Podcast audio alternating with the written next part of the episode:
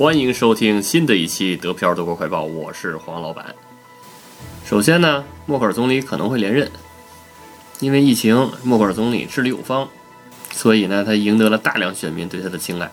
嗯，在这之前呢，由于他这个大量接收难民的问题，在德国呢产生了好多好多的混乱的局面，所以呢，很多民众都对他非常不满。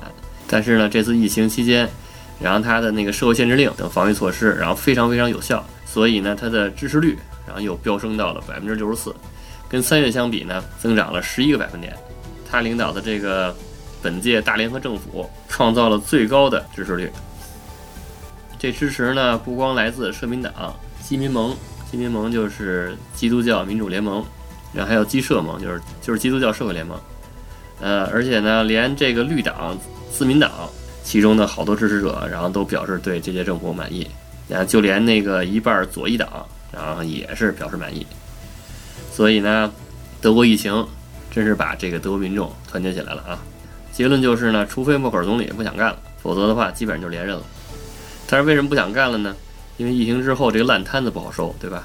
虽然现在看起来还还好，对吧？之后还有好多好多烂摊子呢，对不对？默克尔已经连任四届了，所以他也累，对吧？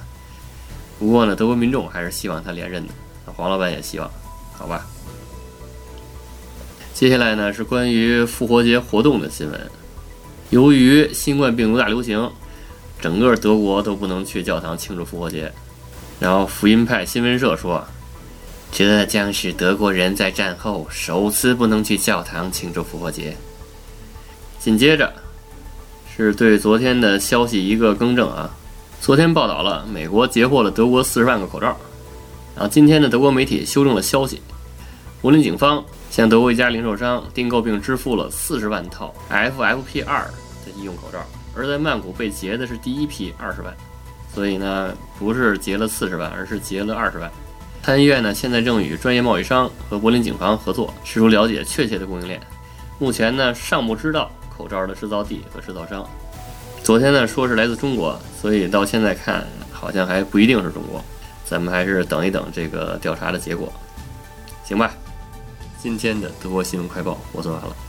如果大家想加群，想跟黄老板和主播讨论的话，就加 D P I A O R A D I O 德票 Radio 就可以加群了，行吧？